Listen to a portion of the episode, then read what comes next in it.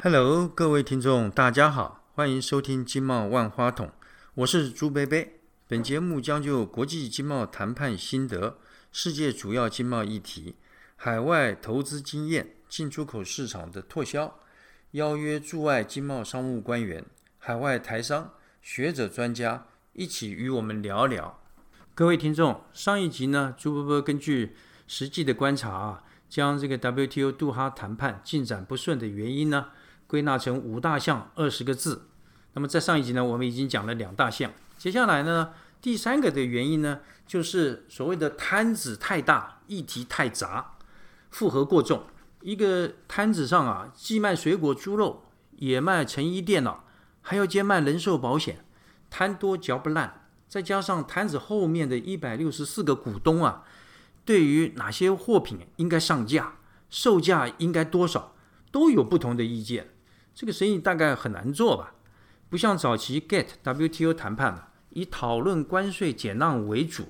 摊子的性质明确，产品集中，就像卖水饺包子的，不会去卖虱目鱼粥啊。只要饺子、水饺的价钱谈妥了啊，不需要去考虑虱目鱼啊。相对呢较为单纯，也较容易呢达成共识。那我们再看看啊，杜哈回回合啊，这贸易谈判里面包括哪一些谈判的领域？那么第一个是农业，第二个呢就所谓的非农产品市场的开放，我们叫做 NAMA（Non-Agricultural Market Access）。也就是说，除了谈工业产品以外呢，还包括这个渔产品的降关税。这个原因呢？呃，为什么说呃渔产品在谈判的时候不是属于呃农产品啊？那么这个原因呢？呃，朱贝贝在第二集的时候啊，呃已经呃有所这个说明啊。那么还有服务业啊、智慧财产权、贸易与环境、呃贸易与发展呃，也就是说针对低度开发国家呢，我们要给予特殊及差别的待遇。还有呢，贸易规则啊，包括什么呢？包括反倾销啊。呃，区域贸易协定补贴啊，这里面的补贴呢，又包括呢禁止渔业补贴，另外还有争端解决，就是说对 WTO 争端解决机制的改革等等八大类。那这八大铁帽子王啊，没有一个是好惹的。再加上啊，每一个领域里面啊，又是九转十八弯呐，一大堆暗礁。就以拉玛产品啊市场的开放来说哈，除需要。除需要较斤斤计较关税减让的方式、减让计算的方法啊，都讨价还价，我们叫做这个呃减降关税的 modality 啊，还要呢处理包括呃像各国设定的各种不同的产品规格标准、检验规定等等啊，这些的贸易障碍的如何排除啊？那对农业谈判呢，更是令人头大。除了包括农产品啊。这个市场开放降关税以外呢，还需要讨论改革出口竞争、出口的限改革出口限制、农业补贴的削减等等四大支流啊。每一个支流里面又有许多漩涡。呃，比方说像农业补贴呢，它又区分成呃琥珀措施 （amber box）、蓝色措施 （blue box） 以及这个微量补贴 （de minimis） 等等啊。那么，为了争取保护自己国家的权益啊，有的国家立场要攻，有的国家立场要守，对每一项主张呢，都会跳出一大群拦路虎，设下路障。要如何在这么多的领域里面克服重重的困难，摆平各路人马，达到平衡的谈判结果，让每一个会员国都觉得不满意，但却都认为得到了一些。他们想要的结果，这也就是呢，要让大家啊觉得，虽然最后的谈判结果啊是痛苦的，但却是必须的。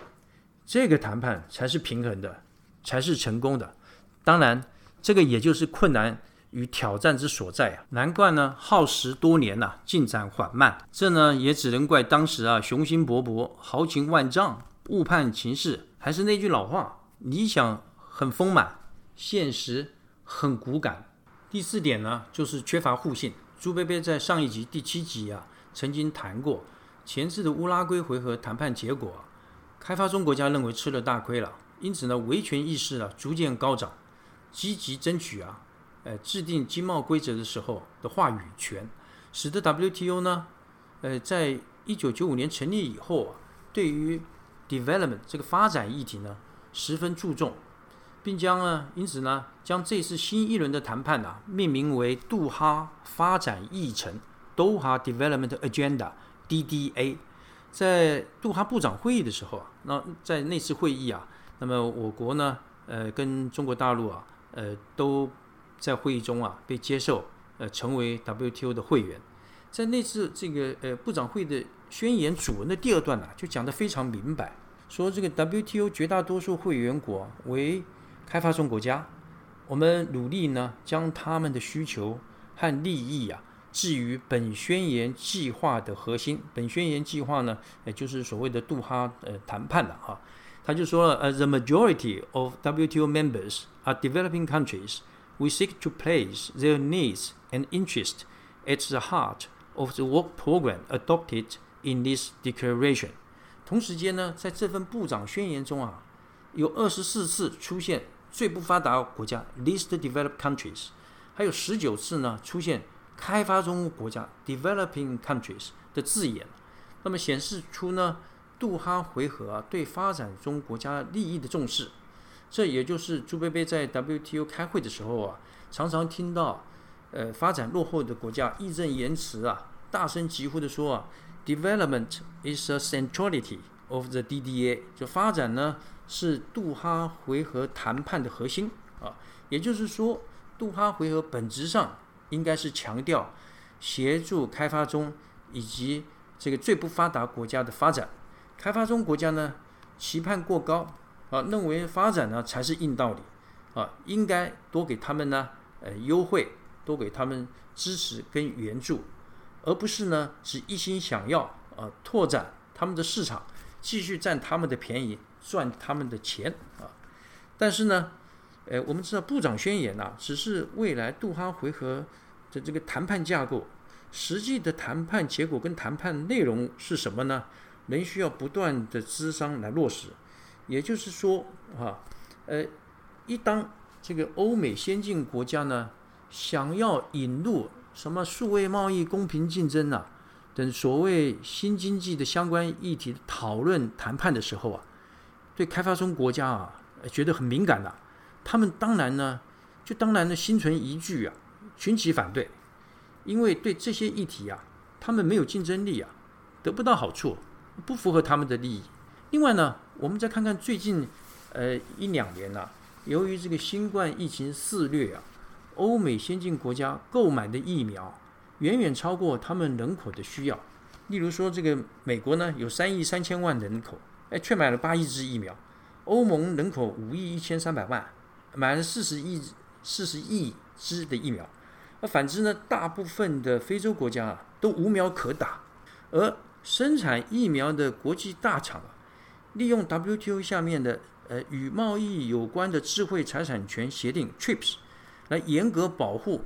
他们的智慧财产权，主要是专利权了哈，限制供应，导致疫苗的价格过高，因此呢，开发中国家啊在 WTO 里面呢。要求啊，有疫苗研发能力的已开发国家呢，放宽对智慧财产权豁免保护的条件，以扩大新冠疫苗的生产，满足救命的需求啊。因为在考虑这种人命关天的公共卫生健康问题啊，那么应该要比收专利费要重要吧？但是呢，先进国家呢，尤其是欧盟，到现在呢，还没有点头同意啊。而美国呢，又启动它的所谓的国防生产法案，限制生产疫苗所需的一些特殊医药成分出口。虽然近来呢，WTO 以及呢部分的国际组织啊，以及还有很多的国家呢，一再主张啊，应该要扫除疫苗贸易的障碍，但是呢，迄今呢，仍未实行啊。你想想看，落后国家心中他会怎么想啊？你们不帮我们呢，解决这个救命的重大问题？还来跟我谈开放市场、贸易自由化，对你哎怎么会有信心呢？再者呢，由于这个呃这个每一项的这个谈判议题啊，都要经过无数次的磋商，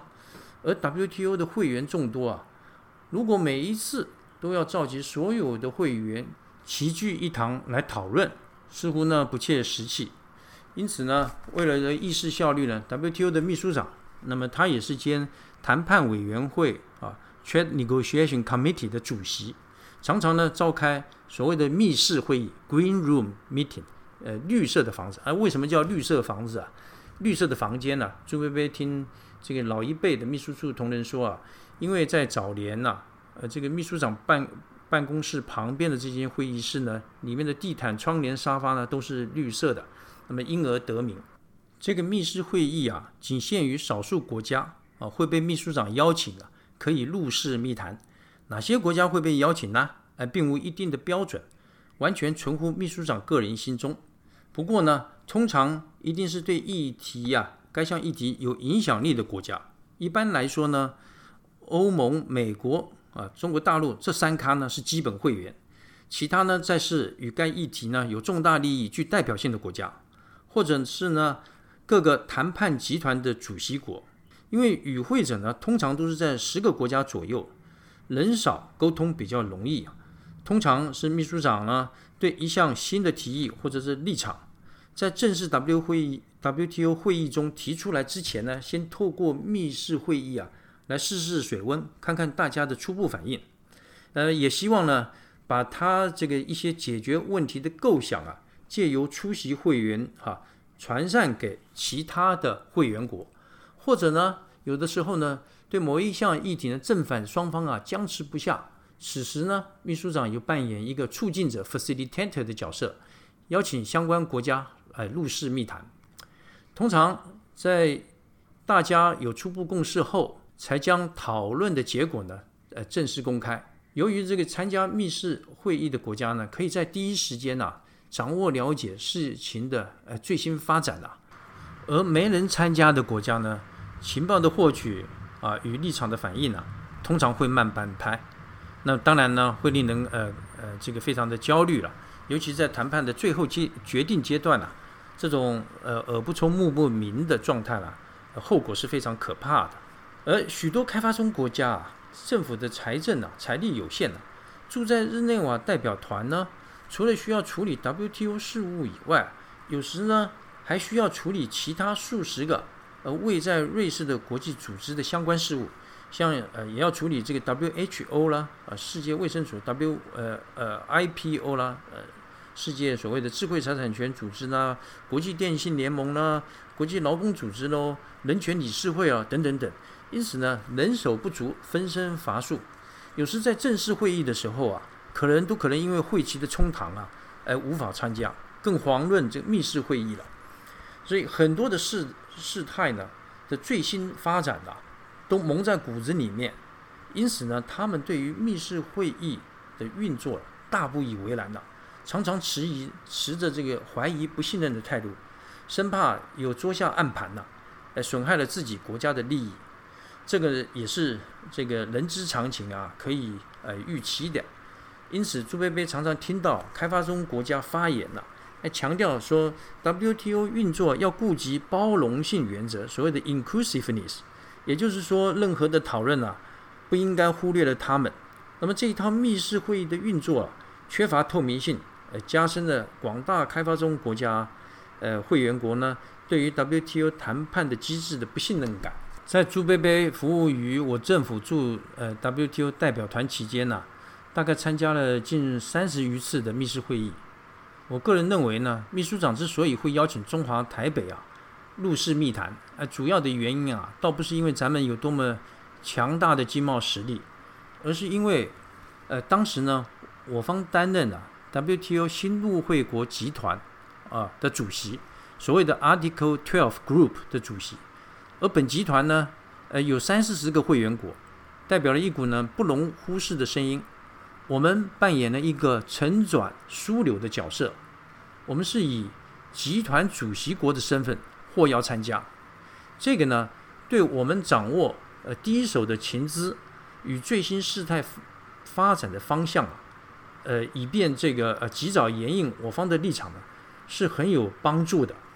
如果我国不再担任呢这个集团的主席，坦白的说呢，朱贝贝对咱们是否呢？还能继续获邀参加呃密室会议啊，是非常怀疑的。第五点呢是机制失调。依据规定呢，除了极少数议题啊，像争端解决啊之外呢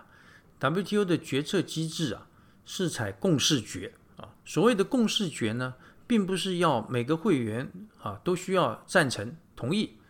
而是呢，只要没有任何一个会员国反对，就算达成共识啊通过了，而且是一国一票啊，符合民主的原则。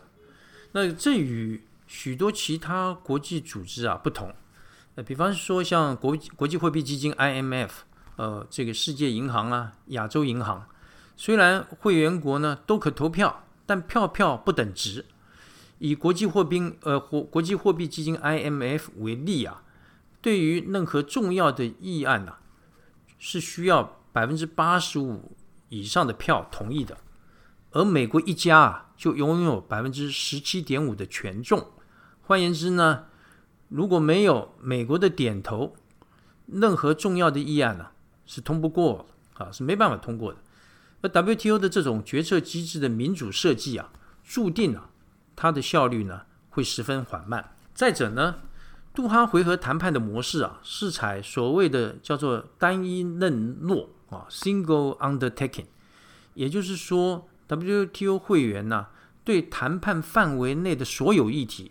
都必须达成共识，对谈判的结果呢，需要全部接受，不能只接受其中的几项议题的谈判结果。也就是说呢，只要有任何一项议题没达成共识啊，即便其他已经达成共识的议题啊，也不算数的。这个就是所谓的 “nothing is agreed until everything is agreed”。这种谈判模式的特点呢，就是呢，议题联动。环环相扣，一法可动全身，有利跨界交换利益啊！给大家有有条件呢，呃，这个交换这个所谓 trade off 的机会啊，而且呢，可以防止啊，只选择对自己有利的结果，或者说呃提早收割呃谈判成果，所谓的 early harvest 啊。那么这个模式呢，呃，将增加会员国妥协的意愿，因为呢，你在这方面不妥协啊。你在其他方面的利益啊，也甭想拿到，所以显而易见的，这种共识决啊，以及这种单一认诺的机制啊，WTO 杜哈回合谈判啊，会变得更复杂、更耗时。好了，